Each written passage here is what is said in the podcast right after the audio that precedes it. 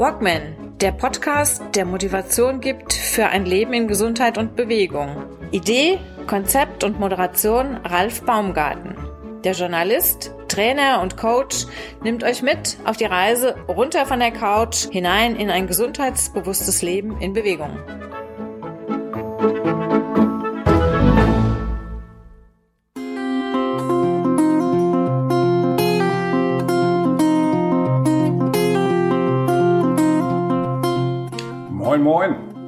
Walkman Podcast wird demnächst zwei Jahre alt und die 100. Episode nähert sich mit großen Schritten. Zeit für ein Upgrade. Wie wird das aussehen? Vom Podcast werden künftig ausgewählte Episoden auf YouTube veröffentlicht werden. Da kam es mir sehr gelegen, dass ich bei Daniela Kögler in ihrem Videopodcast zu Gast sein durfte. In ihrer neuen Reihe Mein Seelenweg. Dieses Gespräch wird nun als Premiere und Einstieg auf meinem Walkman YouTube-Kanal erscheinen. Weitere YouTube-Videos folgen künftig regelmäßig. Unverändert dazu gibt es natürlich immer zum Wochenende den Walkman Audio Podcast. Über Echo von euch zu diesem neuen Format würde ich mich übrigens sehr freuen. Und nun direkt hinein ins Gespräch mit Daniela Kögler und mit dem Thema Ich mache Hunger aufs Leben, Challenges statt Comfortzone. Los geht's! So, hallo lieber Ralf. Ich freue mich, dass wir uns heute austauschen über deinen bisherigen Seelenweg, den du gegangen bist, über dein Leben, das, was du getan hast, was du noch in der Zukunft geplant hast, was total spannende Sachen sind. Und ich finde, du bist eine Inspiration für mich und ich glaube auch für viele andere. Und deswegen freue ich mich unglaublich auf das Gespräch heute mit dir und dass du uns da ein bisschen teilhaben lässt. Also herzlich willkommen hier in meinem Wohnzimmer. Schön, dass du da bist. Das ist dein, das ist dein Wohnzimmer. Hallo Daniela.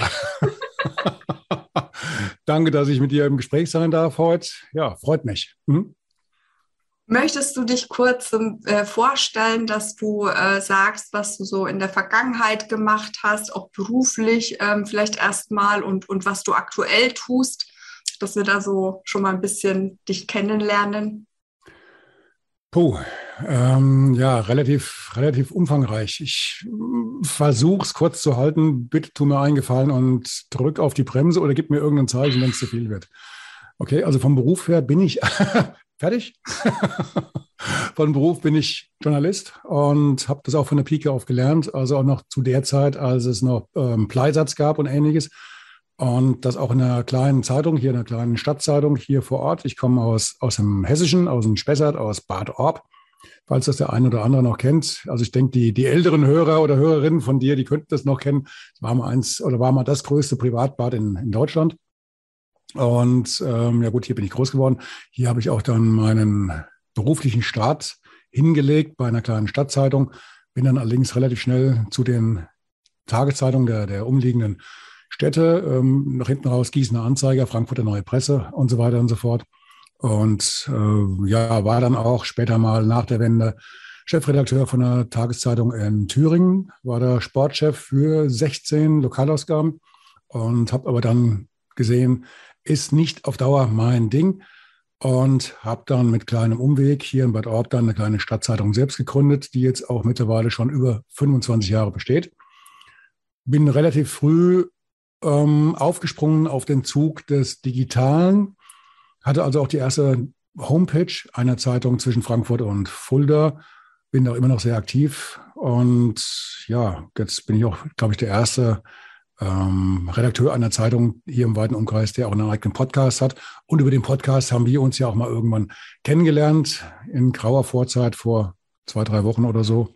Und ja, nebenbei bin ich politisch sehr stark, sehr lange sehr aktiv gewesen und ja, im Grunde genommen, mein Herz schlägt aber nicht nur für die Politik oder nicht für die Politik, nicht mehr für die Politik, sondern eher für die Themen Sport, selber Sport treiben und halt Gesundheit.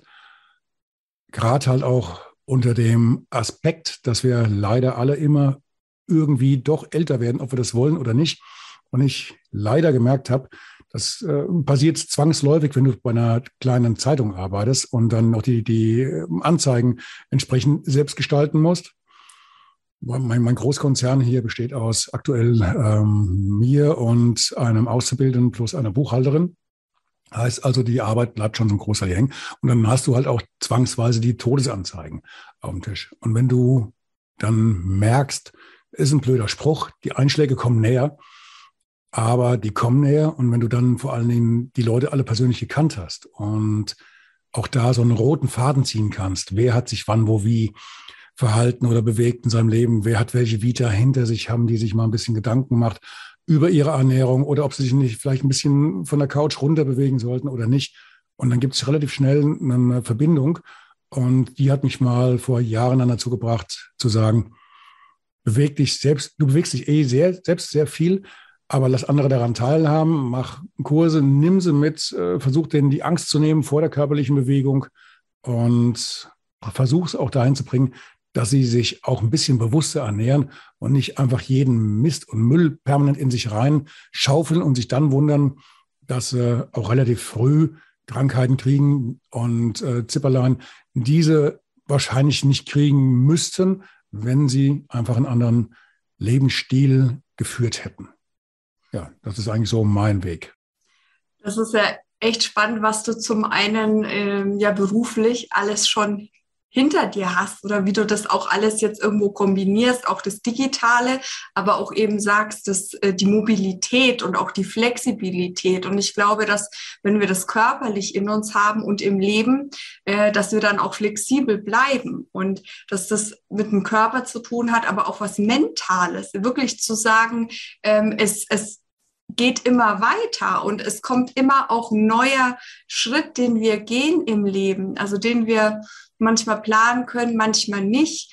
Und ähm, hast du da oder hattest du mal an, in deinem Leben einen Punkt, wo du äh, angekommen bist und gesagt hast, wie soll ich denn jetzt weitermachen? Gab es das mal, wo du so gesagt hast, weil das wirkt alles immer so, ähm, wenn man das im Nachhinein erzählt, dann denken sich die Menschen, ach ja, dann hat er das gemacht und das und das von da nach da. Und man erkennt aber gar nicht, was das häufig für eine Herausforderung war oder auch für einen Weg, der nicht immer so leicht war. Ja, also da gab es natürlich schon immer so ein paar Eckpunkte. Also warum bin ich damals nach Thüringen gegangen? Das klar, da gab es natürlich schon Auslöser. Ich wollte einfach den Weg, den ich vorher beschritten hatte, also bei dieser Tageszeitung bleiben, bei der ich vorher war. Das wollte ich definitiv nicht. Dann kam die Wende dazwischen. Ich war, muss ich dazu sagen, ich bin innerhalb dieses Hauses ähm, hochmarschiert über die einzelnen Lokalredaktionen, über die Nachrichtenredaktion und sollte dann ähm, Lokalchef werden bei dieser Tageszeitung. Und ich hatte dann meinen letzten Einsatz in der Nachrichtenredaktion, als damals das Unglück war von Rammstein ne, als diese Flieger da abgestürzt sind und in die Men Menschenmenge rein. Und ich habe dann permanent die neuen Tickermeldungen bekommen, wie viele Menschen jetzt gerade wieder ähm, gestorben sind, wie weit sich diese Zahlen nach oben geschraubt hatten. Und dann habe ich mir natürlich überlegt, willst du das wirklich dein Leben lang machen? Entweder Lokaljournalismus oder am Wochenende dann halt äh, zählen, was oder erzählen, aufzählen, wiederbringen, was da gerade wieder so groß in, in, Anführungszeichen in der Weltgeschichte passiert und gerade noch mit diesem, diesem ähm, Boulevard Anspruch, der dann doch teilweise schon mitschwingt. Und da kam ich ganz klar zu dem Punkt, nee, will ich nicht. Und dann war halt auch gerade zu dem Zeitpunkt die Wende gewesen, beziehungsweise die war halt noch so im, im Werden. Und ich habe dann aus Gag mal ein paar Anzeigen geschaltet in den damaligen Fachmagazin im Journalist und hatte dann, ich glaube, es waren über 30 Stellenangebote. Und ähm, dann kam wieder so, ja, das hast du entweder in dir oder du hast es nicht, aber ich habe immer so eine Art Trotzfaktor. Ich hatte ein Angebot zum Beispiel vom Bodensee und eins aus Thüringen. Und Thüringen hieß Erfurt, Weimar und äh, Suhl beziehungsweise Jena. Ich hätte da also springen müssen. Und das halt in einer relativ wilden Zeit noch, ähm, direkt so 1990. Und dann kam einfach die Überlegung, gehst du zum Bodensee? Bodensee, toll. Du fährst eh gern hin, da bringst du gern viel Zeit. Du sitzt am Wasser, mit Sicherheit hast du einen stressigen Job, aber abends sitzt du da am Wasser und hast dann Spaß und dann äh, ein Bierchen hier, Weinchen da. Und nach zwei Jahren hast du mit Sicherheit einen dicken Bauch und nach fünf Jahren einen Herzinfarkt. Dann, und vor allen Dingen, äh, das ist einfach zu bequem. Das wollte ich nicht. Nein.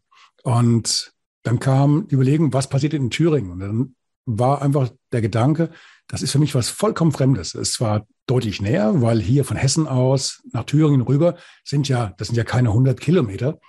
Aber das war für mich vom, vom Landschaftlichen her, von, von den Menschen her, war das ein ganz anderes Land.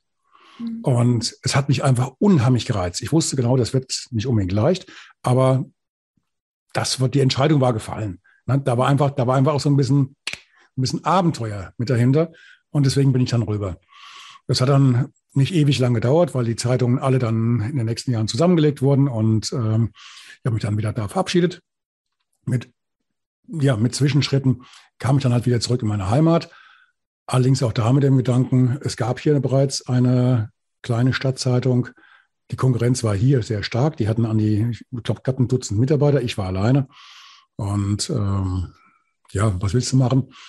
Die Überlegung ist, packst du das alleine gegen so ein ganzes Dutzend, gegen so eine größere Firma, ja oder nein? Und why not? Wenn ich es nicht probiere, ähm, kann ich es nicht herauskriegen, ob ich es pack. Und es hat funktioniert. Die Zeitung war relativ schnell dann weg. Die hatten eh ja andere Pläne. Und meine Zeitung hat sich dann etabliert.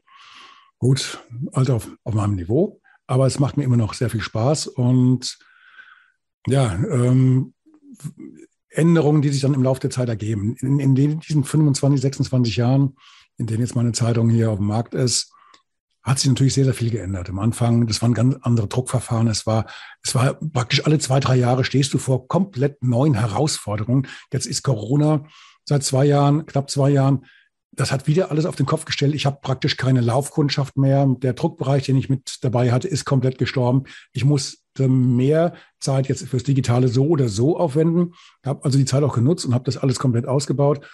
Und dann kam vor über eineinhalb Jahren der Podcast hinzu und der aber auch wieder aus diesem Gedanken heraus, es interessiert mich wahnsinnig. Ich höre wahnsinnig gerne Podcasts, weil ich das Gefühl habe, ich nehme aus jedem Podcast, den ich höre, auch immer irgendeine Botschaft mit. Irgendwas ist immer neu und fremd und das sauge ich auf. Und manchmal denke ich ja, ein bisschen was habe ich vielleicht auch zu erzählen. Und so gern, eigentlich würde ich ganz gern auch mal über meine Themen mal reden und mal gucken, dass ich auch da vielleicht Gesprächspartner mit ranziehen kann, die ich selbst gerne mal im Gespräch hätte. Ein Problem stand mir dabei im Weg. Ich nuschel, ich rede zu schnell, ich rede hessisch, ob ich will oder nicht. Das kommt vielleicht vom Nuscheln her, dann ist es automatisch dann hessisch, ich weiß es nicht. Ähm, ich kriege einen roten Kopf, fange an zu stottern, wenn ich vor Menschen rede. Ich war früher, also in meiner politischen Zeit, musste ich auch teilweise mal vor knapp 1000 Leuten reden oder wenn der Hessische Rundfunk hier vorbeikam und so weiter, dann musst du halt, aber dennoch meistens viel zu schnell und viel zu aufgeregt und viel zu undeutlich. Kannst du so jemandem einen Podcast anvertrauen? Wieder der gleiche Gedanke. Wenn ich es nicht mache, werde ich es nie für mich herausfinden. Ich werde nie lernen, ob ich es irgendwann hinkriege oder nicht. Also habe ich es gemacht. Alles hat dagegen gesprochen, also habe ich es gemacht. Und ähm, ich habe es nicht bereut. Ich finde, das ist immer noch die spannendste Sache, die ich in den letzten 10, 20, 30 Jahren gemacht habe. Absolut, wirklich. Hm? Also Ralf, ich finde es jetzt spannend. Also erstmal ähm, mehrere Punkte. Also zum einen Mut kam mir immer wieder. Es ist so wichtig, mutig zu sein, sich was zuzutrauen und auch wirklich das einfach auszuprobieren, auch wenn der Kopf dagegen redet weil ich kann jetzt aus meiner Sicht nur sagen, ich finde deine Stimme und deine Art total angenehm und ich höre dir total gerne zu. Also ich hätte jetzt nie gedacht, dass du irgendwie da mal Zweifel hattest und das in Frage gestellt hast. Und das ist für mich auch immer wieder, auch wie du gesagt hast, ich bin dann einfach umgezogen äh, gleich, äh, dann das war, glaube ich, so, so aus dem Gefühl heraus, ne? weil häufig ähm, der Kopf was vielleicht schlecht macht, also uns auch selber.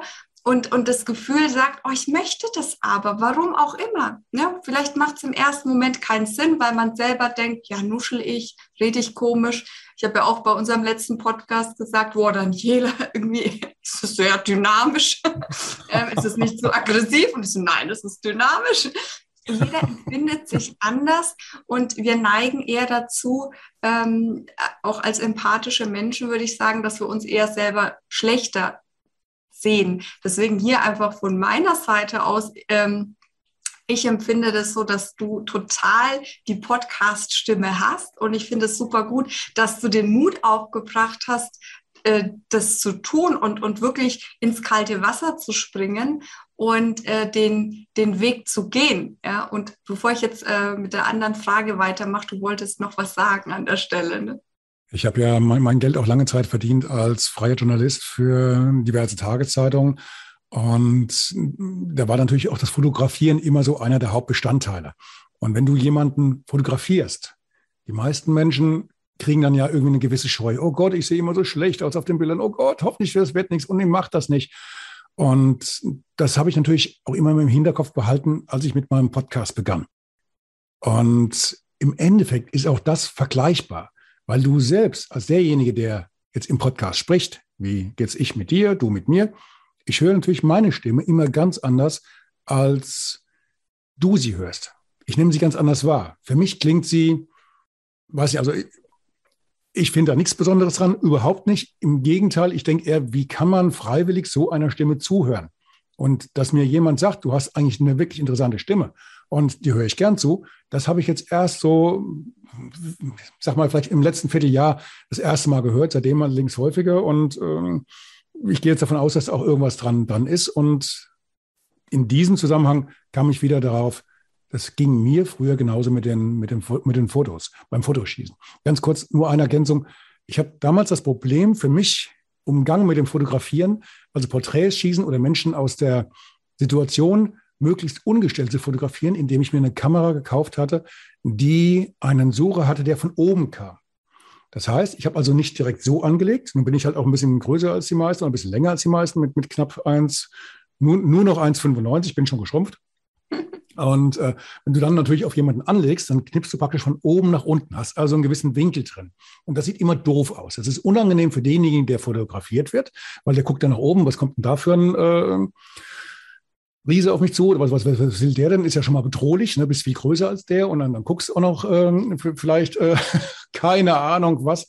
Und dann habe ich das einfach das Problem umgangen, indem ich die Kamera geändert habe und konnte dann von oben in die Kamera reingucken. Das heißt, ich habe also dann die Kamera genommen, habe dann von oben auf ähm, das Objekt meiner Fotobegierde geguckt und vorne scharf gestellt und dann gucken die auch relativ entspannt, was macht denn der Knallkopf da?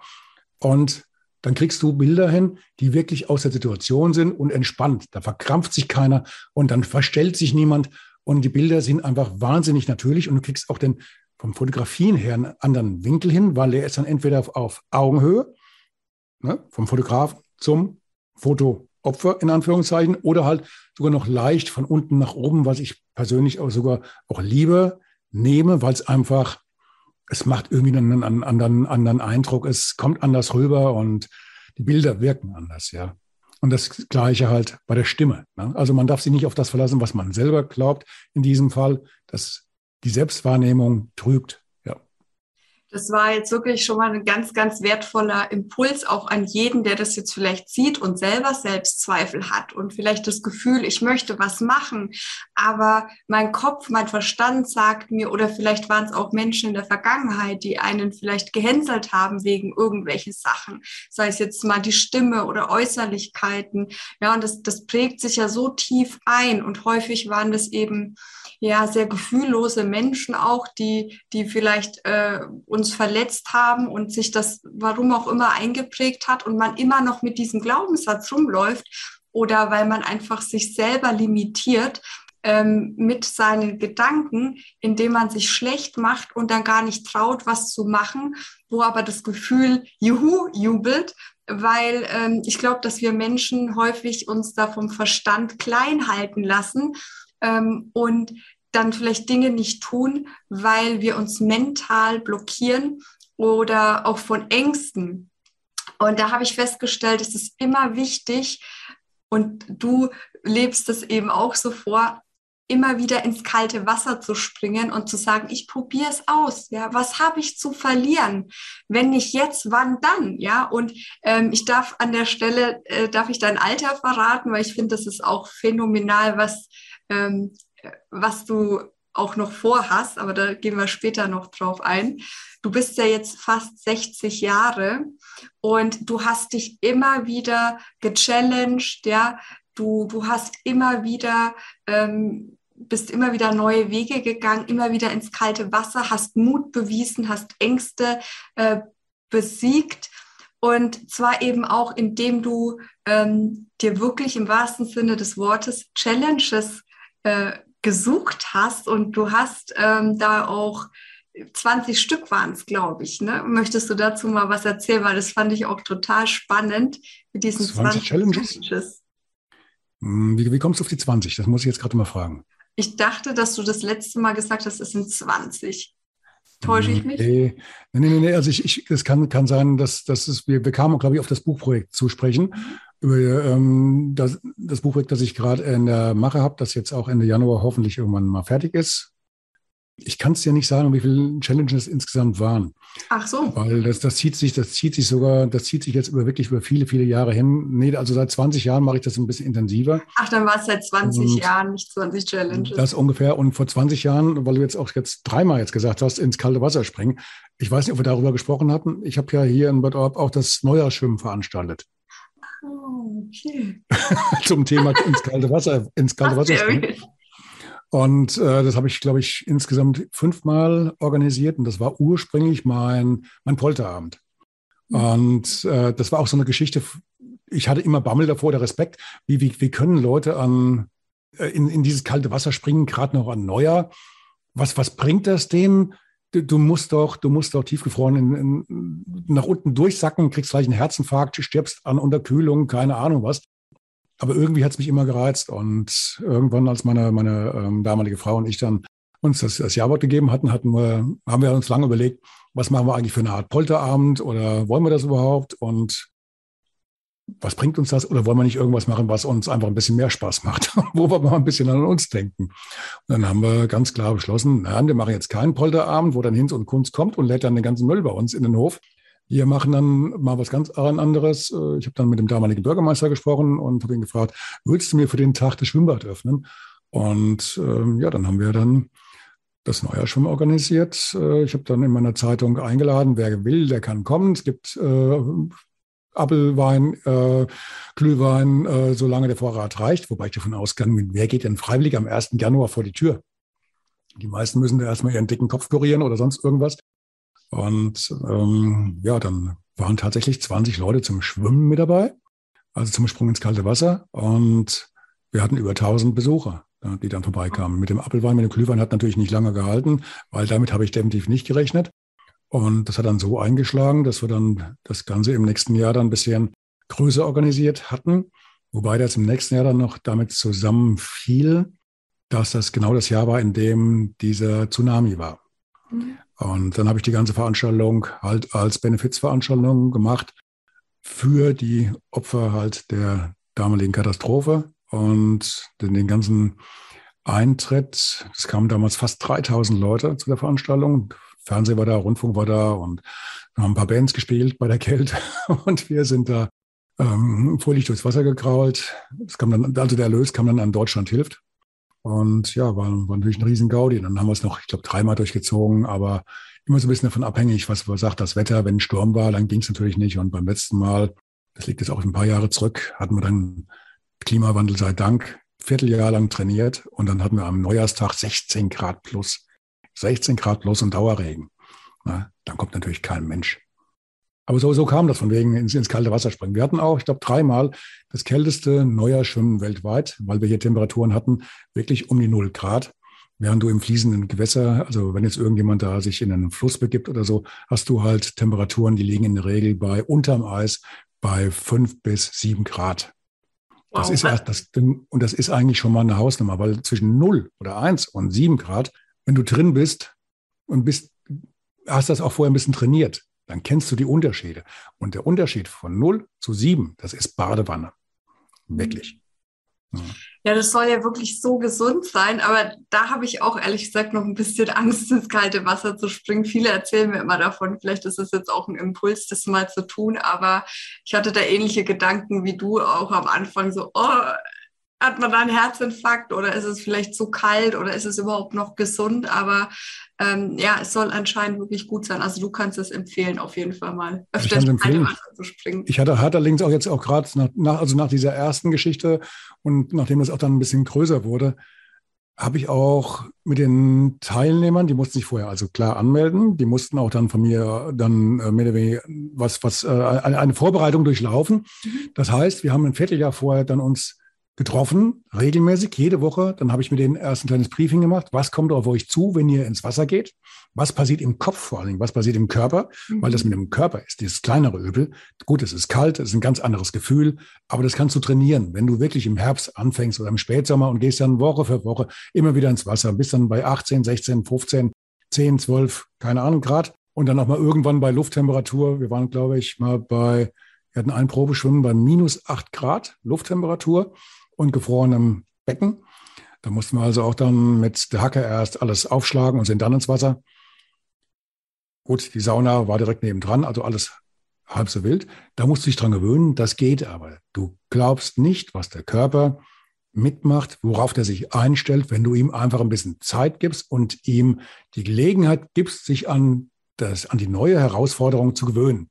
Dann mhm. ist, also wenn du gesund bist, kannst du mit deinem Körper gemeinsam mit deinem Körper. Also nicht nach dem Motto, hier, ich mache jetzt was und du hast jetzt zu Spuren, das hat jetzt zu funktionieren. Das funktioniert nicht. Aber im Einklang, langsam gesteigert, die Gelegenheit gegeben, sich daran zu gewöhnen, dann funktioniert das. Und das mhm. größte Problem, was wir als Eisschwimmer immer hatten in den letzten Jahren, das war, wenn du, stell dir mal vor, du hast dieses riesige Becken. Das Becken hier in Bad Orb ist eines der größten in Hessen, war auch mal das größte in, in Hessen. Wir haben eine 50 Meter Bahn.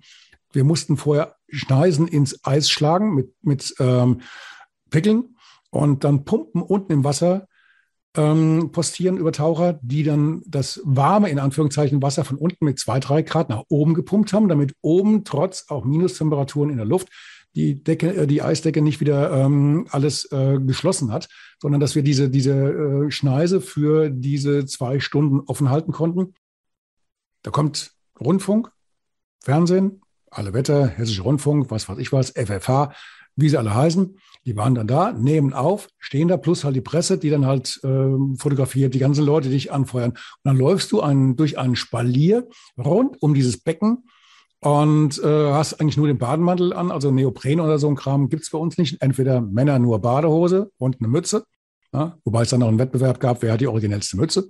Und die Frauen halt dann Bikini oder Badeanzug. Wenn du da durchgelaufen bist, hast vielleicht gerade noch Minustemperaturen, die stehen alle da, sind eingemummelt, haben ihren Glühwein oder heißen Kakao in der Hand. Die Frage ist natürlich auch, was sind denn das für Knalltüten? Bräuchte die nicht besser statt einer Badehose eine geschlossene Jacke oder sowas?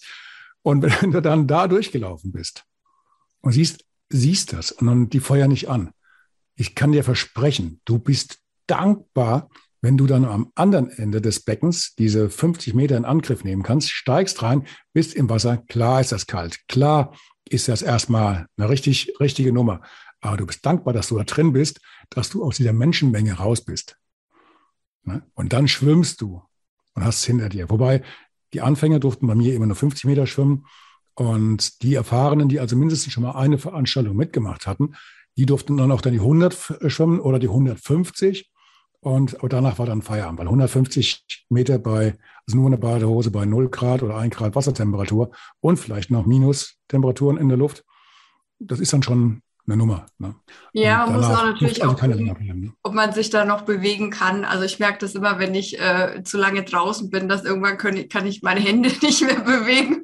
Ich weiß nicht, ob das dann so gut ist, aber äh, ja, auf jeden Fall gut, wenn man das äh, organisiert und wenn das dann irgendwie auch äh, in der Gruppe auch begleitet wird, ja, dass man sich da auch gegebenenfalls ähm, helfen das, kann.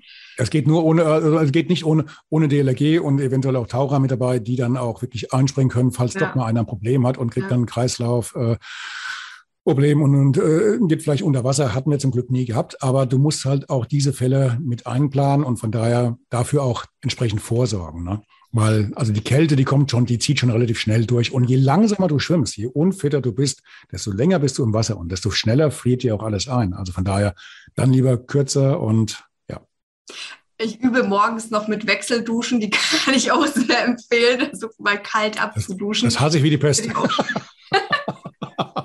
Also an alle, die sich daran tasten wollen. Aber das sind mhm. wir auch schon wieder bei einer Challenge. Und ich glaube, es muss auch nicht immer äh, so extrem gleich sein, aber wichtig ist immer wieder, sich zu challengen, um ein Erfolgserlebnis zu haben, weil sich so auch der Selbstwert äh, und das, das Selbstbewusstsein bildet. Und deswegen sagt man ja auch immer bei Kindern, man soll die nicht immer klein halten oder nicht immer sagen, das kannst du nicht, weil das sonst dann auch zur, ja, zur Realität von dem Kind wird. Und deswegen möchte ich an der Stelle nochmal bei den Challenges einhaken, wie viele es auch werden, letztendlich mhm. wissen wir nicht. Ähm, aber du möchtest das als Buch verarbeiten und ähm, quasi Challenges vorstellen, also Herausforderungen, die du für dich ähm, dir gestellt hast und sie geschafft hast und äh, die ja wahrscheinlich auch noch andere inspirieren werden, auch diese Challenges ähm, sich vielleicht mal vorzunehmen und die ein oder andere umzusetzen. Und was mich da interessieren würde, wäre, was ähm, als Beispiel, welche Challenges sind das?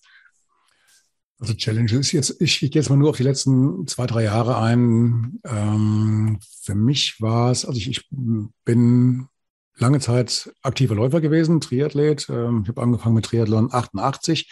Meinen ersten Marathon oder so, Mar Doppelmarathon habe ich gelaufen, ich glaube so 86.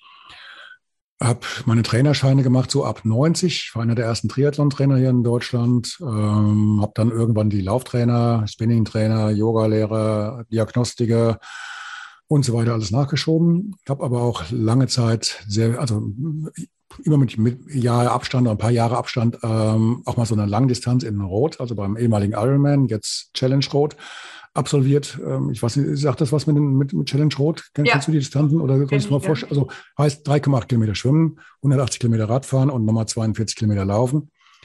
Und ja, das ist wie bei diesen Pavlovschen Versuchen. Ich glaube, Pavlov war das, ne? der mal gesagt hat, wenn du, oder der mal diesen Versuch hatte mit den Ratten. Wenn du Ratten in heißes Wasser wirfst, oder Quatsch, in Wasser wirfst, nicht Heißwasser, das war mit den Fröschen, in Wasser wirfst und äh, die zappeln dann, sie wissen nicht, kommen sie raus, kommen sie nicht raus. Und du nimmst dann die erste, ähm, die, die Gruppe oder diejenigen, die überlebt haben nach einer halben Stunde, die nimmst du und äh, rettest die. Die anderen, die nicht überlebt haben, klar, die brauchst du nicht mehr zu retten, das hat sich erledigt. Aber dann war das Ergebnis dieses Tests, dass die Ratten sich gemerkt hatten, wenn sie in einem weiteren Versuch wieder ins Wasser kommen, dann konntest du die eine Stunde drin lassen, zwei Stunden, weiß was ich wie lange, weil sie wussten, es kommt irgendwann die Hand und zieht sie raus. Und das ist ähnlich beim, beim Triathlon. Wenn du mal gemerkt hast, du kannst, wenn du dich entsprechend darauf vorbereitest, ähnlich wie beim Eisschwimmen oder bei anderen Sachen, dann kannst du auch Sachen meistern, die du dir vielleicht von einem Jahr nicht hättest vorstellen können. Und wenn du das einmal erfahren hast, also ich habe ich hab Ironmans gemacht. Ähm, klar, die, klar, wenn du weißt, du packst das Schwimmen, du packst das Radfahren, du packst das Laufen, du packst auch mal die doppelte Distanz in einer Woche, ohne jetzt einen Ironman zu machen und ganz gemütlich. Aber dann weißt du schon mal, du packst das. Du packst das, wenn du einfach deinen Kopf zusammenhältst und der Wille da ist und das Material hält, dann ist eigentlich das alles überhaupt kein Hexenthema ähm, oder kein Hexenwerk. Du brauchst, dein größter Feind ist im Endeffekt immer bei jeder Challenge, bei jedem Wettkampf und bei allem, was du im Leben machst, immer nur der Kopf, weil du hast immer das kleine Männchen, Männchen da hinten drin, dass er sagt, oh, mach mal langsam und das, das wird nichts und es ist so gefährlich und so schwer und äh, keine Ahnung. Ich habe nach hinten raus über meinen Ironman gemacht mit einem gebrochenen Fuß und bin also, hat mir vier Wochen vorher den Fuß gebrochen beim Training, habe auch nicht mehr dann trainiert, also kein Laufen mehr, nur halt auf einem Bein Radtraining auf der Rolle und äh, Schwimmen halt mit äh, zusammengebundenen Füßen, also nur Oberkörper und bin dann trotzdem dahin, habe mir halt gedacht, Titel oder sowas kriegst du in deinem Alter und in deinem Trainingszustand sowieso nicht und dann mit einem Bein, das klappt eh nicht. Erstmal gucken, wie es funktioniert und sieh einfach zu, dass du es packst. Jetzt war bei dem Tag auch noch schlechtes Wetter, dann ist mir das Hinterrad rausgebrochen. Ähm, ich bin mit einem, darf ich jetzt gar nicht laut sagen, mit einem, mit einem geliehenen Hinterrad äh, in meinem Rad weitergeradelt und habe dann beim Laufen noch eine Kollegin getroffen, die äh, vorher Kreislaufprobleme hatte und aufgeben wollte und die habe ich einfach untergehakt. Dann sind wir jetzt wirklich zwei Stunden lang zusammen dann untergehakt, dann bis ins Ziel gewackelt und haben es dann also auch dann in, keine Ahnung, 13,5 Stunden oder was gepackt, haben uns aber gefühlt wie die eigentlichen Sieger und aber auch aus dem Gedanken raus, wenn du willst, du musst ja kein Vollgas geben. Dann machst du halt langsamer. Aber du weißt, die Strecke ist zu packen und wenn der Schmerz nicht zu, zu stark wird oder die, die Kollege nicht irgendwann dann sagt, nee, jetzt reicht mir es wirklich, ich muss mich hier hinsetzen, dann äh, geht das. Du brauchst allerdings immer, klar, du brauchst die Kontrolle über deinen Kopf und ein, ein, ein gutes Gefühl für deinen Körper, was kannst du dir noch erlauben, was kannst du dir nicht erlauben. Und dann klappt das. Und okay, es gibt nichts, was irgendwie vom Gefühl her darüber ja. geht. So ja, das wir wieder auf den, bei den Gefühlen. Wieder wichtig, da wirklich auch aufs Gefühl und, und äh, so zu hören. Ich meine, das ist jetzt ein extremes Beispiel. Also ich würde jetzt ja, auch nicht also, jemanden empfehlen, ruhigen Gewissens, ja, nach vier Wochen Bruch kannst du da äh, 13 Stunden Extremsport machen. Äh, das, das ist schon echt ein extremes Beispiel, aber da siehst du dann danach auch wieder, äh, wozu du im Endeffekt imstande bist, wenn man wirklich diese mentale Blockade wegnimmt. Na, das hatten wir jetzt schon mehrmal, irgend, mehrmals auch in dem Gespräch, dass wirklich das Mentale einen ähm, ganz, ganz häufig behindert und nicht unbedingt der Körper. Ähm, mhm. Das war jetzt auch wieder ein extremes Beispiel. Also da auch nochmal Glückwunsch und auch an diesen Erfolg, weil letztendlich ist es ja wirklich das, was als Erfolg zählt. Das ist nicht die Dauer, ja, wie lange oder bin ich der Schnellste, sondern äh, die, die ganzen Randgeschichten, die Umstände und äh, dann auch noch sich gegenseitig zu, zu stützen, zu unterstützen und das Miteinander nicht zu vergessen, ja. Und deswegen, wie du genau. gesagt hast, das sind dann die mhm. wahren Sieger. Und ähm, aber erzähl mal nochmal aus deinem Buch, was sind das, sind das, sind da auch Challenges dabei, die jetzt, äh, sage ich jetzt mal, auch in Anführungszeichen normale Menschen machen können, ja. weil das ist jetzt schon ein bisschen extrem. Ja, ja, also das, ähm, das jetzt mit dem, mit dem Triathlon und mit dem Eisschwimmen, das ist natürlich was, was du, also A, hm, ja, das muss man sich schon länger überlegen, hat auch einen sehr hohen Zeitaufwand äh, und vom, vom Sportlichen her ist es auch nicht jedermanns Ding. Das, das vom Schwimmen her war eigentlich mehr so, so ein Gag und Herausforderung und beim, beim Triathlon selber das kam halt noch aus meiner Jugend, weil ich war zu doof zum Fußballspielen. Ich habe einfach den Ball nicht getroffen. Wenn ich mal hinterm Ball hergewetzt bin, dann haben die anderen was zu lachen gehabt. Und ansonsten gab es nur Leichtathletik und fürs, Leicht, fürs Laufen und sowas, das war auch nicht mein Ding oder Turnen. Das hat einfach nicht funktioniert, da war ich der Falsche für. Also von daher, Sport hatte mit mir nie was zu tun. Und von daher war das natürlich jetzt auch wieder was, das kriege ich nicht hin. Also mach ich's. Ne? Nee, aber was ähm, ich in den letzten Jahren häufig gemacht habe, das waren solche Sachen wie, nach dem vielen Triathlon habe ich mir natürlich die Füße auch so ein bisschen in Mitleidenschaft gezogen. Ne? Also irgendwann kriegst du natürlich auch für sowas dann die Rechnung, wenn du ähm, extrem viel läufst und radelst und das über Jahre und Jahrzehnte. Und irgendwann so in meiner, meiner Tätigkeit äh, der, der neuen ähm, Ausbildung zum Lauftrainer habe ich dann natürlich auch mitbekommen, dass es auch Ursachen, dass, also ich habe nach den Ursachen geforscht und habe geguckt, woher kommt das, dass meine Füße mir jetzt so viele Probleme machen. Und dann kommst du irgendwann an den Punkt, dass du feststellst, es liegt ganz einfach am so blöd das klingt, am Schuhwerk. Also habe ich mir überlegt oder mich erkundigt, mich ein bisschen reingelesen, was läuft falsch mit meinem Schuhwerk? Was ist falsch daran, ähm, wenn du Schuhe hast, die dich hier stützen, da stützen, da unterfüttert sind und so weiter und vorne einengen? Was ist daran falsch und warum gehst du das ganze Thema nicht mal von der anderen Seite an, wenn du mal wieder irgendwann einen Wettkampf machen willst oder einfach mal ein bisschen entspannter und schmerzfreier laufen willst? Und dann kam ich irgendwann zum Barfußlaufen habe da auch diverse ähm, Seminare besucht und mich ein bisschen fortgebildet. Und das, wenn du beim Barfußlaufen bist und merkst, wie dann langsam gesteigert, natürlich nicht von jetzt auf gleich, weil dann landest du auch wieder im Krankenhaus oder im, im, im Bett erstmal, weil, weil dann deine Füße und Beine auskurieren musst, weil dir dann mehr schadest als sonst was. Aber wenn du dann das vernünftig angehst und merkst, wie zum Beispiel die Muskulatur im Fuß wiederbelebt wird, wie von den 28 Muskeln plus minus, die bis dato praktisch kalt gestellt wurden seit der Kindheit. Du hast 32 Muskeln, Muskelgruppen im Fuß. davon sind in einem normalen Fuß ähm, in normalen Schuhen eingequetscht, vorne zusammengeführt, mit Erhöhung, mit äh, Stütze hinten, oben, unten, sind noch vier am Zucken. 28 hast du dir mehr oder weniger selbst kalt gestellt. Durchs Barfußlaufen, Stück für Stück, kriegst du die zumindest wieder zum Teil reanimiert. Und dann fangen die wieder an zu zucken. Du merkst dann, wie der Fuß sich verändert, wie der auf einmal eine ganz andere, wie der, wie der sich anders anfühlt, dass der auf einmal stabil wird, fest wird, dass der muskulös wird. Schmaler, aber muskulöser und dass du auch anders stehst, dass sich das auswirkt auf den ganzen Körper. Und wieder mal in dieser Zeit hörte ich einen Podcast Und da erzählt jemand in einem, das war glaube ich sogar ein Laufpodcast, über eine neue Form von Betten und Matratzen, die der auf den Markt gebracht hat mit, mit seinem Kollegen damals. Äh, nee, Quatsch, ein Gesundheitspodcast war das, genau. Ähm, Gesundheit to go, glaube ich. Glaube, der war das, genau. Schön Werbung gemacht. und äh, da habe ich mir überlegt, warum machen die sich jetzt so, so viel Gedanken darüber, eine Matratze rauszubringen, die weniger ähm, sich dem Körper anpasst, weil du dadurch auch beim Liegen die Muskelgruppen im ganzen, ich sag mal, im Bauch- und Rumpfbereich und so weiter wieder förderst, stresst, dass die sich mal ein bisschen bewegen nachts beim Schlafen und äh, eine Aufgabe wieder haben, die sie vorher nicht hatten, weil du halt dann so wie auf Wolken liegst und alles ist so schön und gemütlich. Wenn alles schön und gemütlich ist, dann verkümmert der Muskel. Ne? Und da kam dann die Überlegung, warum brauche ich jetzt einen Zwischenschritt und warum mache ich es nicht einfach mal ähm, ein bisschen intensiver und nicht intensiver, aber halt wirklich pur und ich gehe direkt statt über den Zwischenschritt von der normalen Matratze über diese nur noch halb gefederte Matratze, die jetzt schon wesentlich, wo du wesentlich härter drauf liegst.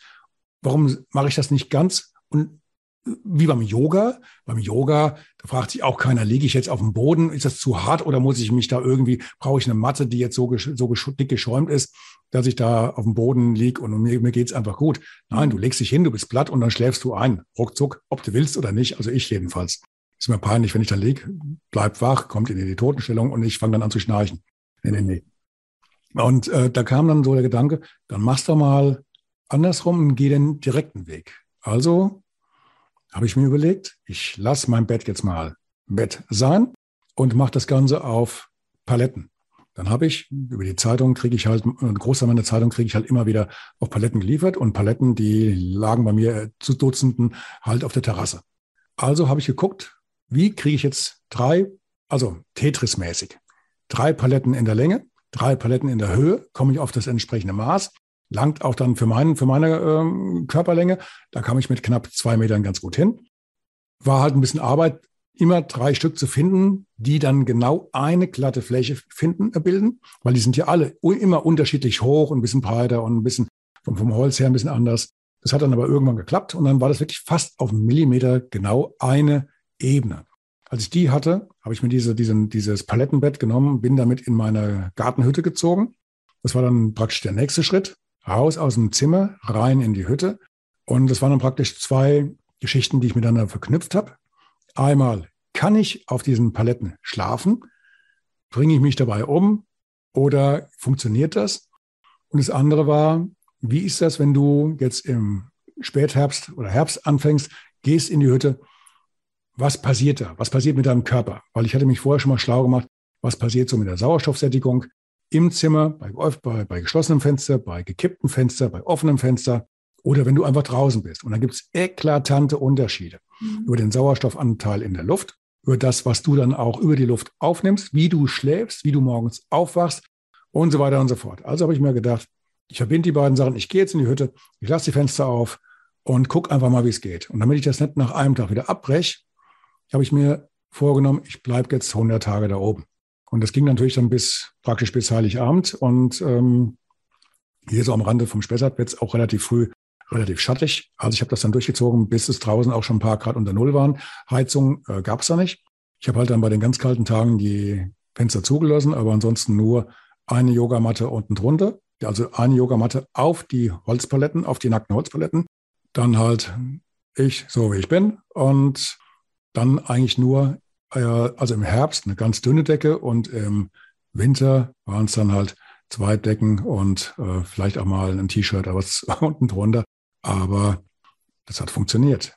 Meine erste Überraschung war am ersten Tag, es fühlt sich verdammt hart an. Du liegst auf dieser, dieser Palette, hast auch nur so ein, so ein Alibi-Kissen dabei und du denkst dir, du kannst heute Nacht nicht schlafen. Das kann nicht funktionieren. Und während das, du das noch denkst, merkst du einfach, du liegst auf dem Rücken und irgendwie hat das was, wirklich was Entspanntes. Mhm. Und damit, damit habe ich gar nicht gerechnet. Mhm. Und ja klar, merkst du das am nächsten Morgen, dann, dann tut dir schon der Rücken weh und dann, und äh, du musst dich dran gewöhnen, weil das für den Körper was komplett Neues ist. Aber ich habe gemerkt, ich habe geschlafen wie ein Baby. Ich, das war durch den erhöhten Sauerstoffanteil und, und, und, und äh, die Aufnahme eine ganz andere Nacht als vorher im Haus, auch wenn du die Fenster gekippt hast oder offen oder was weiß ich was. Es ist anders. Es war viel ruhiger, klar. Ich in der Hütte, da, da springen auch die Waschbären rum. Also zumindest über mir, also über oben Dach. Die machen dann nachts so ab zwei Uhr machen die da oben dann Party. Und das äh, lassen die sich auch ähm, hören entsprechend. Da muss man sich halt dran gewöhnen, aber die, die fressen mich nicht, ich fresse die nicht und äh, alles in Ordnung. Aber meine Erfahrung war, diese Zeit in der Hütte, diese 100 Tage sind dann nach hinten raus, sind es dann fast 120 geworden. So entspannt, so gechillt, so ruhig habe ich mich selten in meinem Leben gefühlt. Ich habe auch dann abends pünktlich auch einfach das Licht ausgemacht. Nein, es gab keinen kein Rechner mehr oben. Es gab keine Musik oder, oder ähm, Netflix oder sonst irgendwas. Eine Lampe, was zu lesen. Wenn ich müde wurde, habe ich einfach geschlafen. Und das hat funktioniert. Klar, nachts halt mal. Die Waschbären machen Lärm. Oder muss vielleicht auch mal auf die Toilette und dann mal rein ins Haus oder, oder auch nicht. Ja, die Erfahrung, auch die Erfahrung als letzten Punkt, auf, der, auf den Paletten zu liegen, liegst auf dem Rücken. Es ist einfach nur ruhig. Du hörst so vom, vom Teich her, ich habe so einen kleinen Teich im Garten, du hörst immer was quaken oder, oder mal, mal einen Vogel oder irgendwas, was da lang tapert. Dann guckst du durch diese Lamellen da oben durch am Fenster und siehst oben die Sterne und den Mond vielleicht da merkst du erstmal, du, du wirst zurechtgerückt. Du wirst mhm. zurechtgerückt ne, auf dein, deine wahre Größe und siehst, warum nimmst du dich einfach so wichtig? Genieß das, was du gerade hier genießt. Nimm das wahr und sei dankbar für dieses Geschenk. Und das ist so der, der Nutzen, den ich für mich rausziehe aus meinen Challenges. Weil diese Erfahrung, so tief zu schlafen, ganz einfach in der Natur, mehr oder weniger Natur, es war ja nur das, das Dach über mir praktisch. Und dann den Himmel zu sehen, tief zu schlafen und entspannt. Das war ein Geschenk. Und das macht jede Challenge wett. Du hast da wirklich jetzt so viele, ich hoffe, ich kann das jetzt kurz zusammenfassen, auch was ich jetzt daraus schon mir rausziehen konnte, so viel wertvolle Impulse gegeben. Erstmal wieder dieses, der Kopf sagt, ich kann doch so nicht schlafen, ja, weil wir ja auch äh, unser Leben lang auf Matratzen schlafen, was ja also wir sind ja so nicht auf die Welt gekommen, sage ich jetzt mal. Ne? Das ist ja vom mhm. Menschen erschaffen, genauso wie Schuhe. Wir stellen mhm. das nicht mehr in Frage. Und wenn man dann jemanden hört, der sagt, ich schlafe ohne Matratze, ich, ich gehe barfuß, dann ist erstmal so, oh, was, wie geht denn das? Äh, es ist so wichtig, da Anstöße und Impulse zu geben, weil ich zum Beispiel, ich bin auch seit ein paar Jahren totaler Barfußschuh-Fan. Es ist Ach, mir was? total, ja, also ich, ich mich kriegt niemand mehr aus meinen Barfußschuhen, weil ich habe auch da den ähm, Unterschied gemerkt, wie Schuhe im Endeffekt Krücken sind. Und ich fand es auch interessant, dass du gesagt hast, du als Profisportler hast dann gemerkt, ähm, dass körperlich ja hier das ein oder andere Zipperle kommt. Und dann hast du ähm, dich quasi hast du die Schuhe weggelassen. Ähm, und, und ich finde, es ist auch ein wichtiger Impuls, dass wir erkennen, dass es nicht immer am Sport liegt, ja, oder daran, dass wir älter werden, sondern dass irgendwann einfach die Muskulatur schwächer wird und wir dann die Probleme bekommen und das eben häufig mit Dingen zu tun hat, die für uns selbstverständlich sind, wie zum Beispiel Schuhe. Ja, dass wir, dass die Muskulatur immer schwächer wird und ähm, das quasi nicht nur am Älterwerden liegt, äh, sondern eben mehr mit den Schuhen zu tun hat. Und deswegen, ich finde diesen Impuls ähm, auch erstmal nochmal mit den Barfußschuhen oder auch häufiger mal barfuß zu laufen, finde ich ganz, ganz wichtig, weil man dann feststellt, wie Muskulatur wieder trainiert wird. Und wie du das jetzt umgelegt hast, auch aufs Schlafen, das fand ich jetzt auch total spannend, weil wir uns ja auch äh, hier unsere Luftpölsterchen immer basteln und ja möglichst sanft und, und eingebettet äh, äh, in Watte schlafen wollen mit Kissen, mit Decken, mit Matratze und so weiter. Ähm, und wir uns aber häufig nicht die Frage stellen, ob das wirklich gut ist, weil dadurch und das habe ich jetzt zum ersten Mal gehört, auch dass man nachts ja auch irgendwo Muskulatur trainiert, in Anführungszeichen, auch in der äh, richtigen Entspannung, ähm, dass wir uns da auch mal ja, einfach das in Frage stellen dürfen oder auch mal rumexperimentieren, ob das wirklich gut und richtig ist mit den Matratzen, die wir jetzt haben, ähm, oder ob wir vielleicht dadurch Rückenschmerzen bekommen und wenn wir das dann wieder umstellen, dass dann der Körper auch wieder ähm, ja neue Impulse bekommt und vielleicht auch ein bisschen artgerechter schläft. Auch Stichwort Fenster aufmachen, Sauerstoff nachts ist ja auch ganz wichtig. Ähm, dass wir uns darüber häufig gar keine Gedanken mehr machen. Und deswegen, also ich freue mich auch schon sehr auf, auf dein Buch, weil ich ähm, das einen ganz, ganz wichtigen Impuls auch ähm, als wichtigen Impuls empfinde, ähm, wo man sich einfach häufig gar keine Gedanken macht und das gar nicht in Frage stellt. Und das finde ich bei Menschen wie dir auch eben so spannend, einfach Dinge auszuprobieren, wo vielleicht viele sagen werden, ach, Ralf, es was, was äh, auf, auf, auf Paletten schlafen und in der Hütte allein und oh mein Gott, hast du nicht Angst? Und du dann einfach sagst, ich probiere das jetzt aus. Und das ist ähm, so spannend und wertvoll, weil es muss ja nicht jeder so ins Extrem gehen, aber einfach, dass man für sich einen Impuls mitnimmt und einfach mal was in, in Frage stellt, was man vielleicht immer gemacht hat oder erkennt, wovor habe ich denn eigentlich Angst? Alleine zu sein, mal in der Hütte ähm, oder ich, ich höre es auch immer wieder, wenn ich irgendwo im Wald spazieren gehe, dass Menschen sagen, oh, hast du da keine Angst? Und ich so, wieso soll ich da Angst haben? Es ist doch was Schönes, ne? Und dass wir da uns ja immer wieder vor Augen führen, dass wir manchmal vor den natürlichen Dingen Ängste entwickeln und uns ans Unnatürliche gewöhnt haben und uns da wirklich mal wieder challengen dürfen, äh, in kleinen Dingen oder also anzufangen und einfach beobachten, was das mit uns macht, ja. Und sei es jetzt mal nur das Fenster aufzumachen oder vielleicht auch mal ohne Kissen zu schlafen, um dann festzustellen, ähm, das habe ich auch mal eine Zeit lang gemacht, um festzustellen, dass da der Nacken viel besser entspannen kann als ähm, mit diesen hohen Kissen, ja, dass wir uns da viel mehr verkrampfen. Mhm. Mhm. Und deswegen, also ich bin da echt gespannt auf dein Buch. Ich finde es sehr, sehr wertvoll und eben alleine auch durchs Ausprobieren, ja, dass du das getestet hast und auch da einfach mal 120 Tage oder so auf der Hütte ähm, in Verbindung mit der Natur oder auch wieder in den Sternenhimmel zu gucken, ja, wieder die einfachen Dinge zu genießen, äh, finde ich extrem wertvoll und äh, inspirierend für ganz viele Menschen. Wobei ich dazu sagen muss, dass mit dem Sternenhimmel zum Beispiel, das war natürlich eine Erfahrung, die habe ich gemacht, nicht weil ich mir das vorher vorgenommen hatte, sondern das kam, das war so das kleine Update obendrauf. Das war natürlich die Erfahrung, damit habe ich ja nicht gerechnet. Du liegst auf der Matratze, guckst dann durch diese, diese Lamellen durch und siehst dann da oben die, die Sterne lang wandern.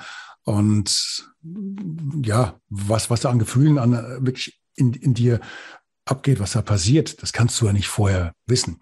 Diese Erfahrung macht du erst nachher. Und klar, habe ich auch ein bisschen Bammel gehabt. Meine Wohnung, mein Haus liegt hier relativ nah am Wald. Also damals war es noch, es ist gar nicht so lange her, aber in der Zwischenzeit sind wir wirklich in den zwei Jahren sind hier mehrere Häuser nebendran gebaut worden und ich hatte bis dato noch einen Zugang, einen relativ breiten zum Wald. Und äh, da war es auch normal, dass bei mir nachts zum Beispiel dann auch, obwohl das hier Wohngebiet, Kurgebiet ist, dass da die Rehe auch schon im Garten standen. Aber ich hatte nicht nur die Rehe, ich hatte auch einen Dachs, ich hatte auch einen Fuchs und sogar einmal, also wirklich, da kannst du wirklich wahrscheinlich lange suchen, bis du jemanden findest. Ich hatte einmal sogar einen Luchs im Garten und das mit mehreren Zeugen gesehen. Wer hat denn schon mal einen Luchs im Garten? Wahrscheinlich, weil die sich bei mir halt wohlgefühlt haben. Die hatten da genug Möglichkeiten, sich zu verstecken. Da war Wasser, auch im Hochsommer. Und dann, dann kommen halt die Tiere. Ne? Und sie wussten halt, bei mir ist halt nichts zu befürchten, während draußen im Wald, da knallt es halt ab und zu mal, weil wir hier auch relativ viele Jäger haben und also die Rehe und äh, ähnliche Tiere, die verstehen das schon und ja, man darf sie nicht für, für dumm halten. Klar, brauche ich auch nicht unbedingt einen Waschbär, der mich nachts besucht. Von daher habe ich dann auch irgendwann die Türen zugemacht, die Tür zugemacht, aber die Fenster waren offen und du kriegst es ja mit. Und ja gut, wenn eine Waschbärenfamilie, sag ich mal, wenn die über mir rumtobt, Luftlinie bis zur Decke, sag ich mal, zwei Meter bis zu dem Punkt, wo die sind, ähm, und du hörst sie halt nachts, wenn sie Rambazamba machen, es ist immer noch was anderes, als wenn die bei mir im Raum, im Räumchen dann Rambazamba machen. weil die auch ganz ordentlich zubeißen können. Von daher zur Tür zu ist dann auch, glaube ich, gerechtfertigt. Ne? Ja, aber es ist trotzdem gerade deshalb finde ich es auch wieder inspirierend, weil wenn du sagst, auch ich mache das einfach, ich habe keine Ängste, für mich ist das normal, ja, dann ähm, dann wäre es ja keine Challenge für dich. Ne? Und Nein. das ist ja gerade mhm. das zu erkennen, ähm, man, man macht was und es fühlt sich vielleicht auch erstmal ungewohnt oder komisch an oder auch in Verbindung wieder mit den Tieren, was ja letztendlich mhm. eigentlich was Natürliches ist ähm, und wir eben häufig da so den Bezug verloren haben äh, und, und das dann einfach sich drauf einzulassen, ja, und auch mal wieder, also ich kann mich jetzt zum Beispiel nicht erinnern, wann ich einen Luchs wirklich gesehen habe in, in freier Wildbahn. Ja, dass wir uns wieder einlassen auf die Natur, damit verbinden. Das haben die aller, allerwenigsten, weil Luchs, du, du siehst, erst musst du mal eine Gegend haben, wo noch ein Luchs vorkommt und dann musst du ja mal auch mal erstmal einen sehen, weil die, die sehen dich ja lange, bevor du sie siehst und die verstecken sich ja. Ne? ja das war am helllichten Tag auch noch. Also witzig. Und das sind so spannende Erlebnisse, die, die sich auch einprägen und die auch, glaube ich, uns Menschen wirklich gut tun. Ne? Und, und auch wirklich so in die Ruhe und mal zu gucken, ah, welches Tier zeigt sich jetzt mir oder ähm, mhm. was erlebe ich, was erfühle ich. Auch eben Sternenhimmel. Ich liebe das im Sommer zum Beispiel auch einfach in Sternenhimmel zu gucken, weil mir das wahnsinnig viel Energie gibt. Und ähm, das, das, wir brauchen die Natur, wir brauchen die Stille, wir brauchen die Tiere. Und sich da auch mal wieder einzulassen und festzustellen, dass da häufig eben Ängste sind, auch dem Natürlichen gegenüber, sind, finde ich, immer auch so der erste Impuls, da mal wieder auch in Richtung, ich sag mal, in Richtung Menschsein zu gehen und sich mhm. wirklich herauszufordern und ähm, nicht immer nur auf den Kopf zu hören, der sagt, hm, du kannst das nicht machen und oder, oder du hast Angst, ne? sondern dass wir uns da auch mal wieder öffnen, auch fürs Natürliche, sei es jetzt Barfußschuhe, sei es mal schlafen, experimentieren, einfach mal wieder so auf die innere Stimme hören und wenn dann da Ängste sind oder der Verstand das vielleicht nicht so gut findet, dass wir das mal wirklich auch beiseite schieben und ähm, ja, auch dich, Menschen auch wie dich, da als Inspiration nehmen. Und äh, ja, ich glaube, wir werden jetzt dann alle, wenn wir uns das angeschaut haben, irgendwo eine einsame Hütte uns suchen und mal wieder Mensch sein.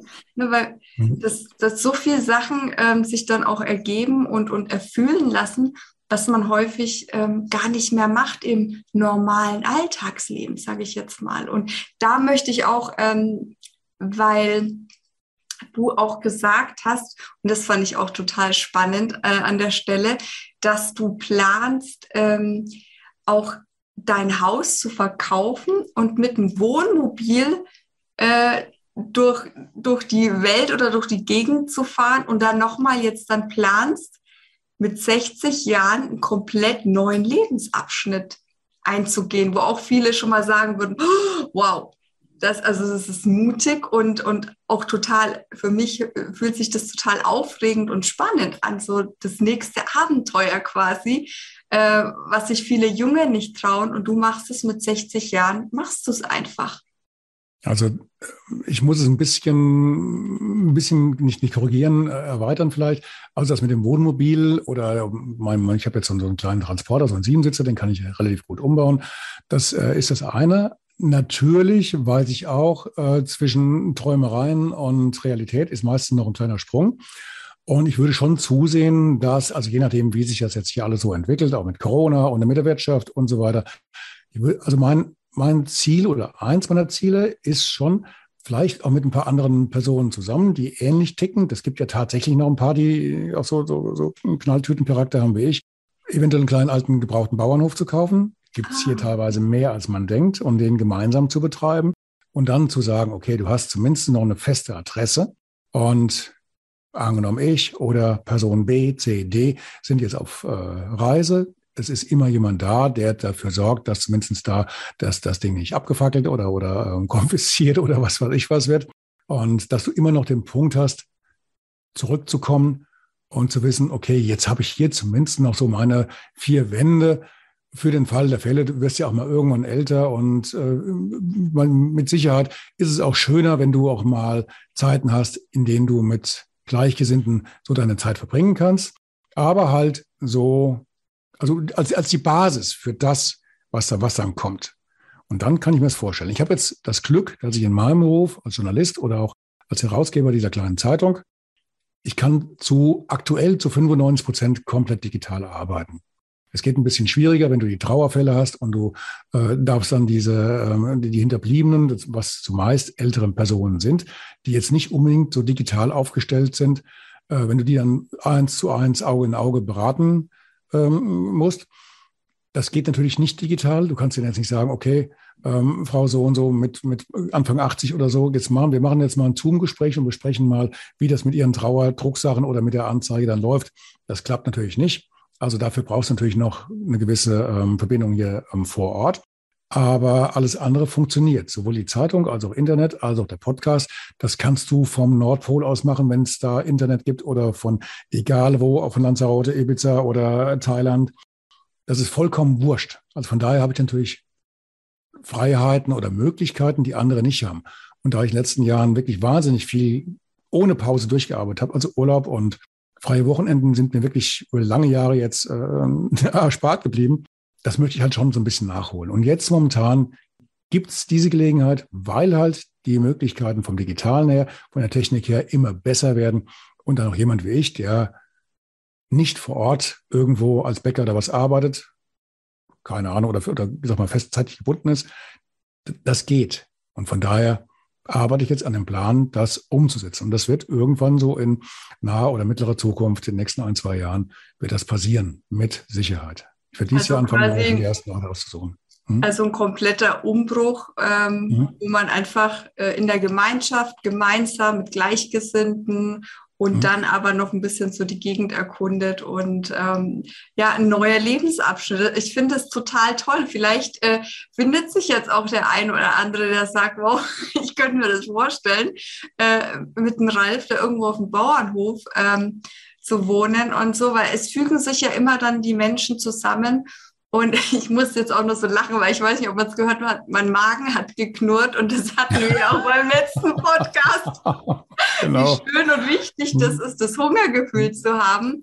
Und mhm. da musste ich jetzt auch schon wieder schmunzeln, ähm, dass man ja wirklich so ähm, ja, den Hunger aufs Leben haben sollte auch. Und wenn man den Hunger so spüren möchte, sollte man auch den Hunger aufs Leben haben. Ich äh, verbinde ja auch immer Körper und, und das Leben so. Ähm, und das fand ich jetzt so schön, dass jetzt auch, wie du das erzählst, so mein, mein Magen anfängt zu knurren, weil ich das so toll finde, was du da für Ziele hast und wie du das auch planst. Und klar will man sich ja auch ein bisschen absichern, aber eben immer mutig zu bleiben und immer den nächsten Schritt im Leben zu gehen und auch sich ähm, keine Angst vor den Veränderungen zu haben und immer wieder neue Challenges im Leben zu haben.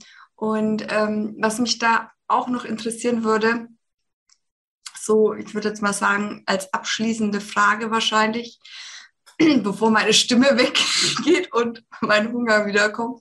Nein, ähm, was würdest du deinem früheren Ich ähm, als Ratschlag geben, wenn du jetzt damals die Erfahrung und das Wissen gehabt hättest, was du heute hast? Also was würde der Ralf von heute dem Ralf vor, von äh, 30, vielleicht 40 Jahren so als Tipp geben, ähm, was du damals noch nicht wusstest, was du jetzt weißt? Also die, dieser permanente Wandel in meinem Leben, den gab es ja eigentlich schon immer. Und ich weiß nicht, also der, der Ralf von damals war ein anderer Ralf. Das war mit Sicherheit nicht der, der heute mit dir spricht. Der hat eine andere ähm, Kindheit, Jugend, äh, Vita hinter sich. Und der war für seine Zeit die beste Lösung. Heute unter ganz anderen Voraussetzungen, ganz anderer Mensch, ganz andere Person. Ich würde mir, glaube ich, nicht anmaßen, mir ähm, Ratschläge zu geben oder meinem jüngeren Ich was ich hätte anders machen sollen. Ich, ich denke, das war schon so in Ordnung, ohne die positiven wie die negativen Erlebnisse, ohne auch meine, meine in Klammern vielen Fehler, äh, wäre ich nicht zu dem geworden, was ich heute bin. Wenn ich noch einen Punkt ansprechen darf. Also eine Sache, die bei mir gerade noch in der Entscheidung ist oder in der Schwebe ist, mhm. Neben diesen, diesen ganzen äh, auch kleinen Challenges und Projekten, die momentan so laufen. Ich habe jetzt gerade äh, mit einer hiesigen Behörde, ich will jetzt nicht sagen Arbeitsamt, aber so ein Projekt ähm, im Entstehen, das ich auf jeden Fall durchziehen werde, mit oder ohne Unterstützung. Und zwar nennt sich das 60 na und 10 Jobs in 10 Firmen. Und das heißt, ich möchte in einem absehbaren Zeitraum, wahrscheinlich Februar, März, in zehn verschiedenen Firmen hier im näheren, mittleren Umkreis, also keine Ahnung, wenn ich morgen 50 Kilometer fahren muss oder 80, dann fahre ich halt diese 50 oder 80, aber jeweils in jeder von diesen zehn Firmen einen Tag arbeiten und dann gucken, würde der Personalchef dieser Firma jemanden wie mich mit meinen Vorkenntnissen, also was ich schreiben, Journalismus, aber ich, ich habe früher viel in der Gastronomie gearbeitet und äh, Projektmarketing und ähnliches, würde der mich übernehmen? Wenn ja, okay, warum? Wenn nein, warum nicht? Und das möchte ich rauskriegen. Zehn Firmen. Mal gucken, was das Arbeitsamt mir darüber schickt, beziehungsweise wer sich halt auch jetzt über meine ersten Ankündigungen in meiner Zeitung, beziehungsweise jetzt auch vielleicht über den Podcast, ähm, sich da meldet. Wo, Entschuldigung, dein Podcast wird aber auch bundesweit gehört, oder? Also ich werde, äh, das ist für YouTube. Das ja, sogar gesehen. Also gut. Von weltweit. Gesehen. Ah, also okay, aber ich, ich schätze mal, es sind wahrscheinlich auch welche dabei hier aus der Region Mittelhessen oder so. Also das ist von daher vollkommen offen, ob ich jetzt nach hinten raus als Straßenkehrer oder als Verpacker oder halt in der Marketingabteilung lande. Das ist mir jetzt relativ wurscht. Und da habe ich auch überhaupt keine Berührungsängste, aber ich will halt wissen, klappt es? Würde ich jetzt mit 60 mit einem Umstieg oder einem Neueinstieg, würde ich nochmal einen Job kriegen? Würde man mich nehmen? Wenn ja, warum? Wenn nein, warum nicht? Was spricht dem entgegen? Zu alt, zu, tusselig, zu dusselig, zu, zu wackelig, zu keine Ahnung oder halt noch stehe im Saft und äh, bring's auch vom Intellektuellen noch so halbwegs geregelt. Das ist halt für mich die spannende Frage. Und das möchte ich dann ebenfalls dann entweder zum Schluss in das Buch einbauen oder halt dann ein zweites Buch, was dann aber erst im Sommer kommt. Das hängt aber davon ab, wie jetzt diese Geschichte läuft und wer sich da vor allen Dingen auch alles meldet, beziehungsweise wie ich es auch verkrafte. Vielleicht stelle ich am zweiten Tag fest, einen Tag Pakete schleppen äh, bei, bei, bei Amazon oder hier Nachbar von mir, Engelbert Strauß. Ähm, und dann sind die vollkommen erledigt oder ich bin erledigt. Die lachen sich noch zwei Wochen später kaputt und äh, ich kapituliere.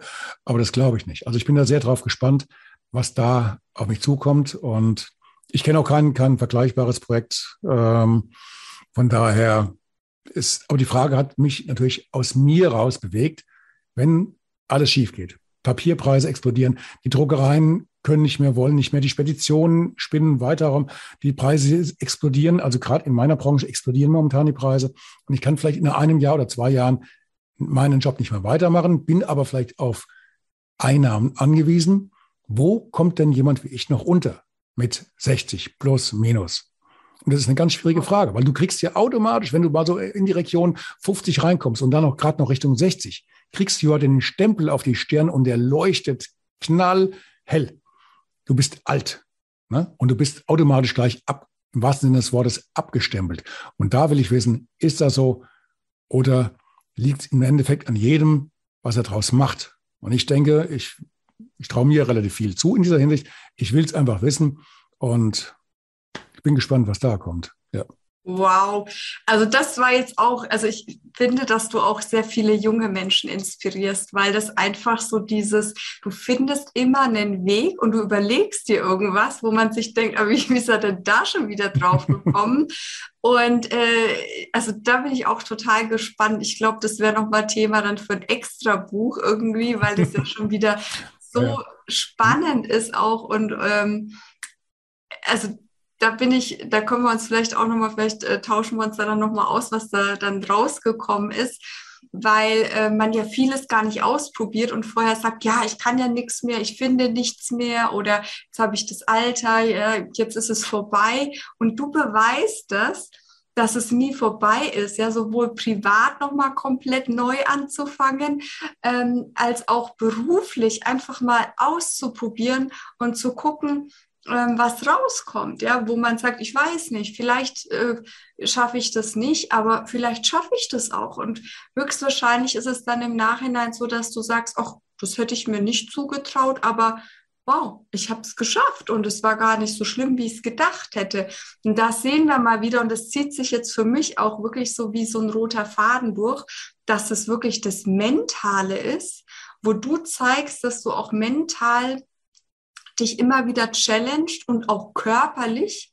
Und dadurch, dass du ähm, dich da von negativen Gedanken befreist, schaffst du es körperlich auch, sage ich jetzt mal, weiterzukommen oder hast viel erreicht, äh, sagen wir Stichwort vier Wochen vor dem äh, Quelle Challenge Marathon Bruch, ja, äh, dass du das körperliche quasi überwindest, aber auch äh, Herausforderungen im Leben, privat, Stichwort Hütte und aber auch beruflich, dass du sagst, ich habe mich jetzt schon so oft verändert beruflich, aber jetzt bin ich wieder dabei. Ich mache einen Podcast, aber ich gucke auch, ähm, was ich so noch für andere Berufe ergreifen könnte und probiere das einfach mal aus. Also dieser rote Faden zieht sich durch jetzt durch das ganze Gespräch, dich immer wieder zu challengen, nicht dich von den Gedanken leiten zu lassen, äh, nicht zu sagen, ich bin jetzt zu alt dafür oder ich kann das nicht, ähm, ich bin zu sonst was für, weil wir auch festgestellt haben, dass wir uns häufig selber limitieren, nicht nur mit dem Kopf,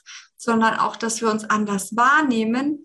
Und wie du auch am Anfang gesagt hast, hm, mit der Stimme, ich weiß nicht, ob das passt.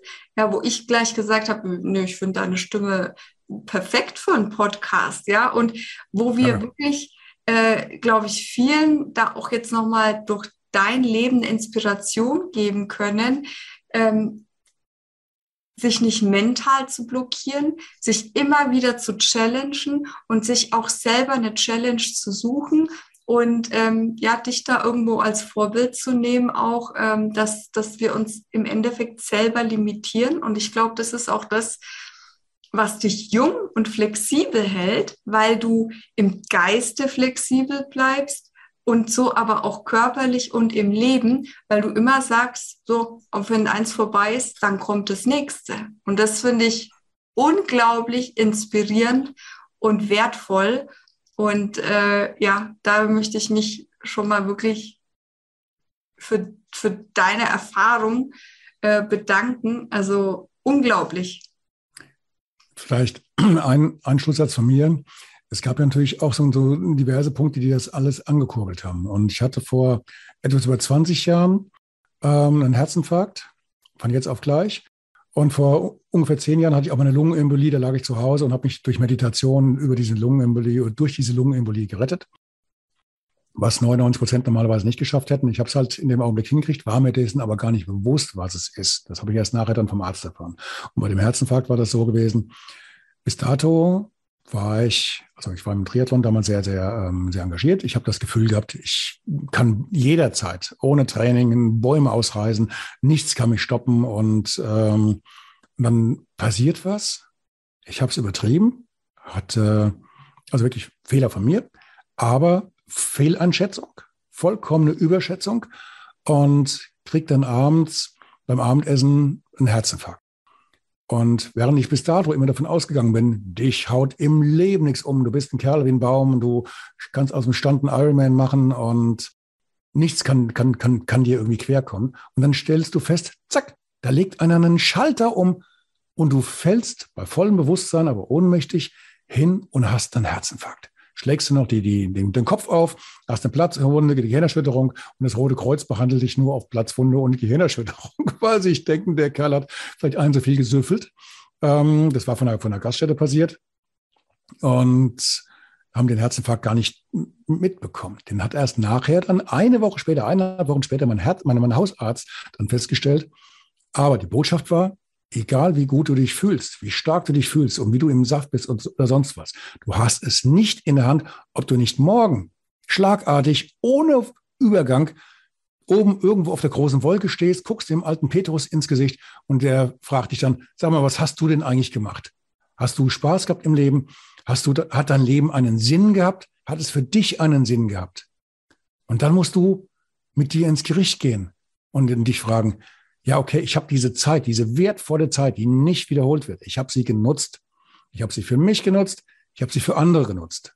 Bei, ich sag mal, 90 Prozent meiner Challenges, die ich momentan mache, also wir haben ja nur wirklich einen Bruchteil aufgezählt, ist immer ein, ein sag mal, ein so, sozialer Zweck dahinter, eine Spendenaktion oder äh, irgendwas in der Richtung. Also das Geld, wenn ich da mal Geld einnehme, dann geht es immer gleich weiter, wie jetzt bei der, äh, beim Eisschwimmen damals äh, oder jetzt bei, bei einer Hilfsaktion für, für den verunglückten Jungen in Australien und so weiter und so fort. Oder jetzt auch bei meiner anderen Geschichte äh, auf dem Laufband über den Jakobsweg.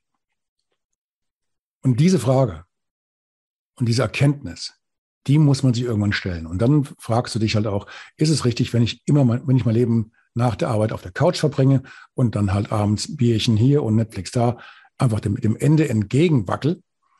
Für mich war die Antwort klar, nein, geht nicht. Ich will was vom Leben haben. Das Leben ist zu kurz und zu kostbar. Wir haben ja ein riesen Geschenk bekommen. Und das zu verschleudern und zu verschenken, auszusitzen, ist der größte Fehler, den wir machen können. Und der Rest kommt von ganz alleine. Ja, das ist jetzt auch nochmal was Wachrüttelndes äh, für, für jeden von uns, auch wirklich durch deine Geschichte auch gesundheitlich äh, betrachtet wo du die Erfahrung gemacht hast, es kann ja auch vorbei sein und das, obwohl du ja fit bist und äh, auf, auf, auf deine Gesundheit achtest, dass wir uns wirklich immer wieder die Frage stellen, in jedem Moment führe ich das Leben, das mich glücklich macht, ja, wie verwende oder verschwende ich meine kostbare Lebenszeit, die ich mir nicht mhm. zurückkaufen kann, die ähm, ja wirklich jeden Moment sich die Frage zu stellen, bin ich jetzt mit meinem Leben glücklich und wenn nicht, ähm, was sollte ich ändern, dass es mich nicht ausbrennt, dass es mich nicht kaputt macht und dass es mich aber auch glücklich macht. Ja, zum einen natürlich durch einen gesunden Lebensstil, aber auch, dass man das macht, was man wirklich ja, von der Seele her tun möchte und dass es auch nie zu spät ist, da dann nochmal was zu verändern, weil ich glaube, viele Menschen ähm, da jetzt vielleicht noch ein Leben führen, wo sie sagen, ich fühle mich nicht glücklich, und ähm, es inspirieren darf, äh, da auch jederzeit zu sagen, ich kann da aussteigen und ich kann mir ein neues Leben erstellen, erträumen und auch umsetzen, was mich jetzt äh, auch noch wirklich glücklich macht, um da nicht eines Tages ähm, festzustellen, dass es zu spät ist. Und da hast du so viele äh, ja, Geschichten, Erfahrungen und ich würde mir auch wünschen, also ich werde auch deinen Podcast verlinken und ich würde mir wünschen, wenn du da auch noch zu deinen Projekten, die wir jetzt wirklich nur ein paar, ja, auch ganz kurz irgendwie anschneiden konnten, äh, wenn du darüber noch mehr berichtest, dass man dir da auch folgen kann und, und da wirklich teilhaben kann, auch an, an, an deinem Leben, dass du da auch wirklich, äh, ja, erzählst, was du da im Detail noch alles machst und weil du hast ja so viele Projekte jetzt aus der Vergangenheit und, und was du planst und dass du da vielleicht wirklich noch mal ähm, auch mehr dazu erzählst, weil mich persönlich ähm, hat es total neugierig gemacht, auch vielleicht noch mal deine Geschichte zu hören von der Hütte, was da alles passiert ist, ja.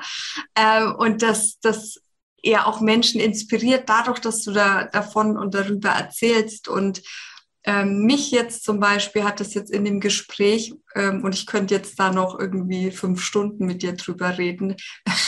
Deswegen vielleicht machen wir da auch noch mal einen zweiten Teil. Mich hat es jetzt schon wirklich mhm. unglaublich inspiriert, ähm, obwohl ich ja das Gefühl hatte, ich bin schon sehr bewusst in vielen Dingen und ich genieße die Natur und alles und aber auch mir hat es nochmal wirklich so viele wertvolle Impulse gegeben. Und ich danke dir auch wirklich okay.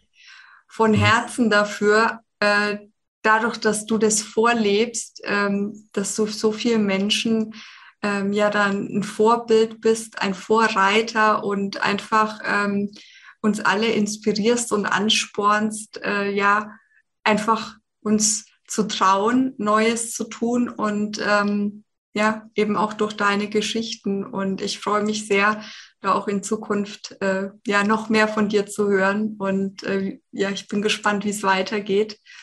Und ja, möchtest du noch was sagen zum Abschluss? Machst, machst du da nachher irgendwie so ein, so ein, so ein Photoshop-Filter drauf? Weil ich kriege jetzt gerade einen roten Kopf. Kannst du das irgendwie wegretuschieren? Vielleicht, vielleicht noch ein Zitat. Ich habe ähm, vor einiger Zeit ein schönes Zitat gehört. Ich glaube, das war bei diesem Rapper, bei dem Curse. Der hat ja auch einen sehr, sehr tollen ähm, Podcast. Und der hat damals mal so ein Zitat gebracht, das hieß sinngemäß, Du bist letztendlich immer dort, wo du bist, weil dir die Veränderung, nicht dort zu sein, sondern vielleicht da, wo du gerne wärst, diese Veränderung war dir zu teuer. Du warst nicht bereit, den Preis dafür zu zahlen. Und das muss man sich immer klar machen.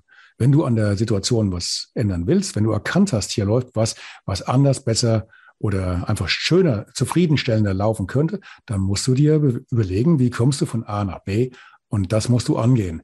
Und pfeif drauf, was dein Umfeld sagt. Das pfeift drauf.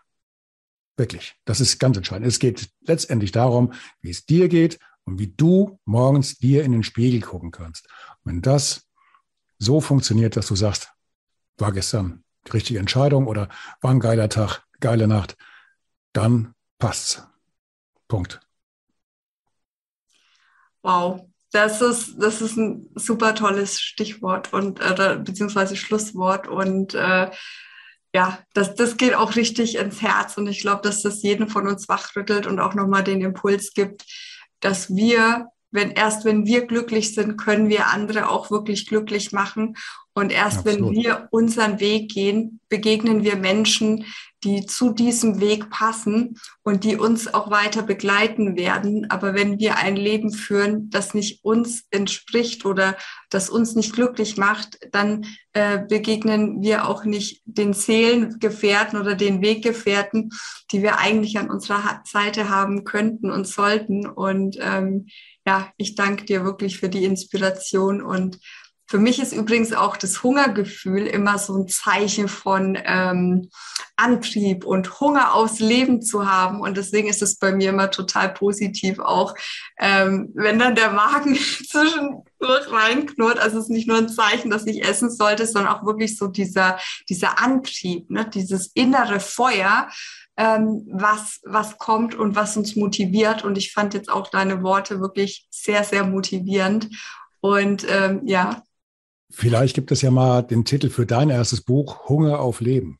Ja. Hunger aufs Leben. Ne? Hast du jetzt auch zweimal wiederholt, also das äh, hängt schon fest. Nee, das ist auch für Leben. mich, ähm, ich, ich liebe auch das Hungergefühl, weil das habe ich ja auch in, in unserem Podcast gesagt, weil ich hatte lange Zeit, hatte ich kein Hungergefühl mehr. Und es war dann auch in so einer Phase, wo ich mein inneres Feuer nicht mehr hatte, wo ich mir gedacht habe, was will ich eigentlich? Ich habe keine Lust auf irgendwas ähm, gibt es auch einen schönen Film äh, mit Julia Roberts. Ähm, ähm, ähm wie heißt der nochmal? Jetzt habe ich den Titel vergessen.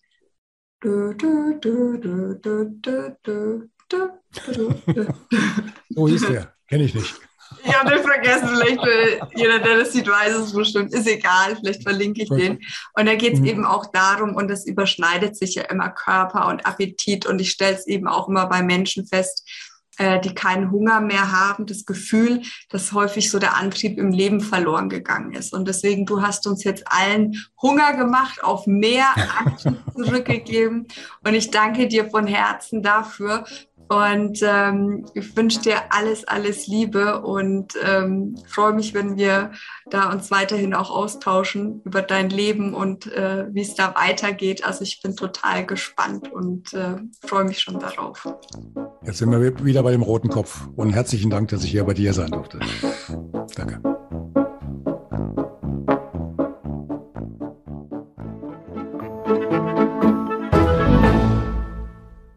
Eine kurze Bitte zum Schluss. Hat dir diese Folge gefallen? Dann abonniere bitte meinen Podcast bei Apple, Spotify oder dem Anbieter deiner Wahl und hinterlasse mir nach Möglichkeit gerne eine 5-Sterne-Bewertung. Du möchtest mir einen Kommentar geben oder mich direkt kontaktieren? Dann tu dies über Facebook Messenger oder per E-Mail. Die Adressen findest du in den Show Notes. Ich danke dir fürs Zuhören. Bleib wach, gesund und aufmerksam. Bis zum nächsten Mal. Dein Ralf.